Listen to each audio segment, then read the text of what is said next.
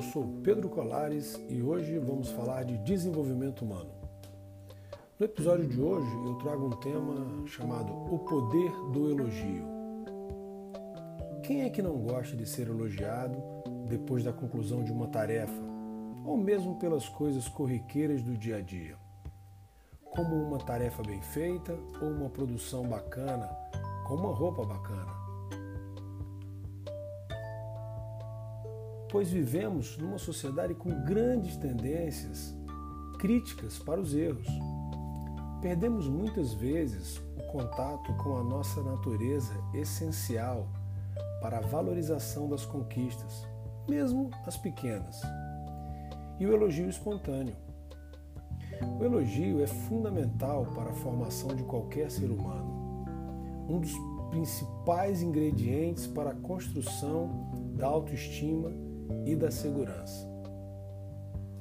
Quando pequenos, se sentimos que nossos pais não aprovam ou não valorizam nossas conquistas, perdemos a confiança em nosso potencial. Durante a infância, é necessário que os pais estejam atentos para o elogiar os filhos, pois assim eles desenvolvem firmeza diante das situações da vida. Com o passar do tempo, é natural e ideal que essa necessidade de reconhecimento externo constante diminua, pois filhos que tiveram esse quesito bem cuidado pelos pais desenvolvem uma autoimagem positiva e segura, podendo reconhecer internamente o seu valor. Embora a percepção do próprio mérito cresça, Saber moderar as críticas é sempre importante em qualquer fase da vida, para com outros e consigo mesmo. No ambiente profissional não é diferente.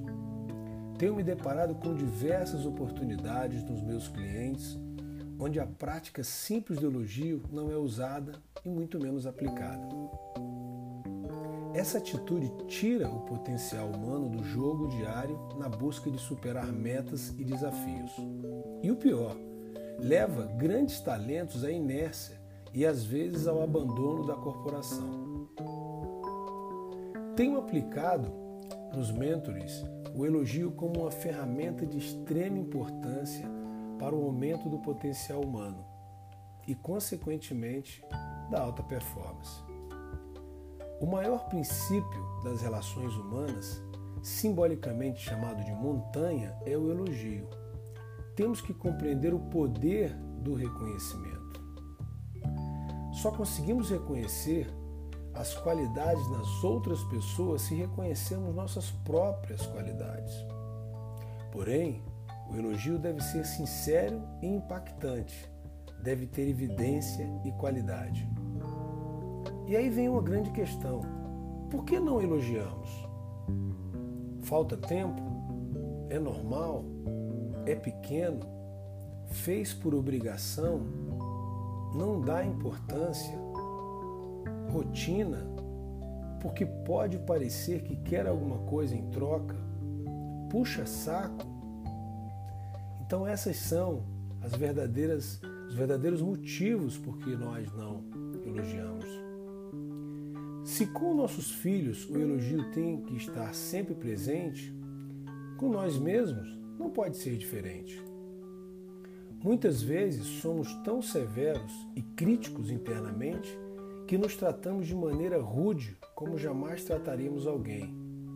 Você é burro, está fora de peso. Quantas vezes já não falamos isso? Você fala assim com alguém? Se fala, mesmo que só com você mesmo, deveria rever o seu modo de viver, pois não há relação ou autoestima que se sustente dessa forma. Quando as críticas forem de alguma forma necessárias, pondere a forma de falar. Sugira junto alguma solução em vez de só apontar o defeito. Com amorosidade, o elogio torna-se mais fácil, assim como o caminho para o coração das pessoas e assim para a paz. Abra espaço no seu dia a dia para elogiar. Fará bem aos que te cercam, seja na vida pessoal, seja no profissional. Gastamos tempos em reclamar, brigar, contar nossas decepções. Crie uma meta de elogiar pelo menos uma pessoa por semana. Você acabará encontrando mais e sua vida com certeza vai melhorar. E olha que engraçado. Todos nós gostamos de ser elogiados, necessitamos de elogio. E por que não o fazemos? Pense nisso. Fica a dica, você é capaz e acredite. Muito obrigado por mais esse episódio e logo estaremos de volta com novidades. Aquele abraço.